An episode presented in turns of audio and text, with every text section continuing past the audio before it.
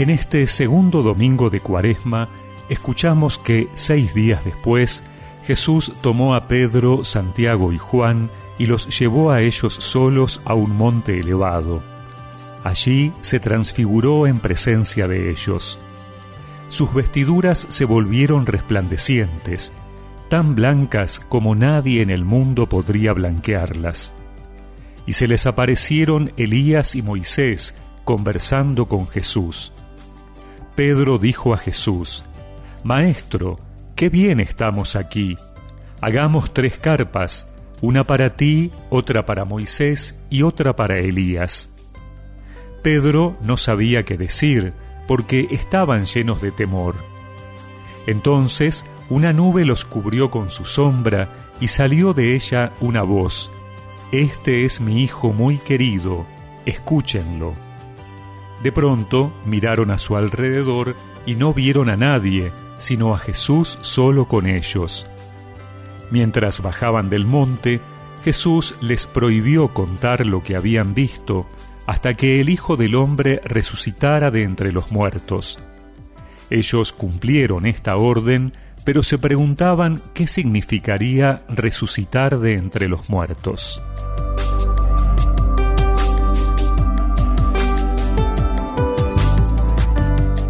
En el camino de la vida no siempre es fácil comprender hacia dónde nos lleva Dios. Hay pasajes decisivos en los que simplemente debemos entregarle nuestros deseos, como en un camino de montaña. A veces nos encontramos dentro de una nube donde predomina el sentimiento de incertidumbre y soledad. ¿Cuántas veces nos hemos quedado atónitos sin poder comprender el significado de lo que estaba pasando Probablemente nos preguntamos por qué el Señor nos había llevado allí mismo a situaciones incomprensibles. Pero como en el Evangelio de hoy, a lo largo de este itinerario de la vida, Dios nos coloca aquellos momentos en los que se transfigura, es decir, se hace ver tal como es, más allá de la apariencia sensible, más allá de lo que las cosas pueden parecer, Dios permite hacernos percibir su delicada presencia en las cosas cotidianas y a veces dolorosas. Él se muestra tal como es, y nos permite verlo a través de esa ventana que es la Sagrada Escritura. Es la palabra la que nos permite reconocer su presencia. Por eso, no es casual que Jesús dialogue con Moisés y Elías, porque ellos encarnan toda la Escritura, la ley y los profetas. La palabra de Dios nos revela la presencia del Señor incluso donde parece difícil reconocerlo.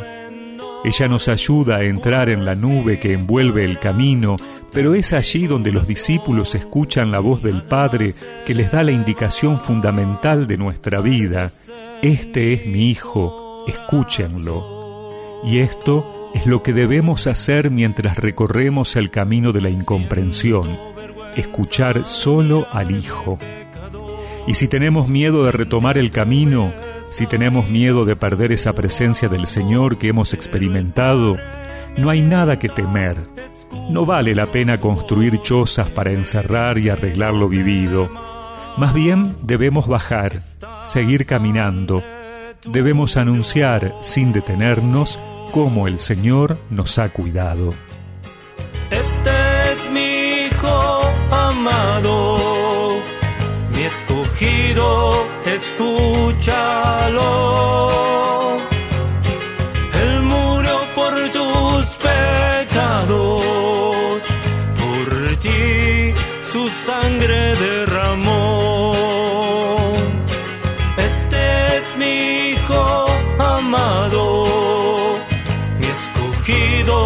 Escúchalo.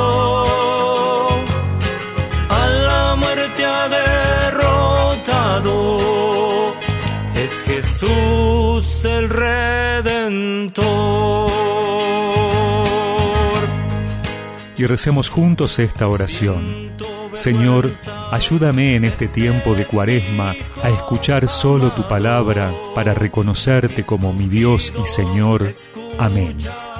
Y que la bendición de Dios Todopoderoso, del Padre, del Hijo y del Espíritu Santo los acompañe siempre. Jesús el Redentor.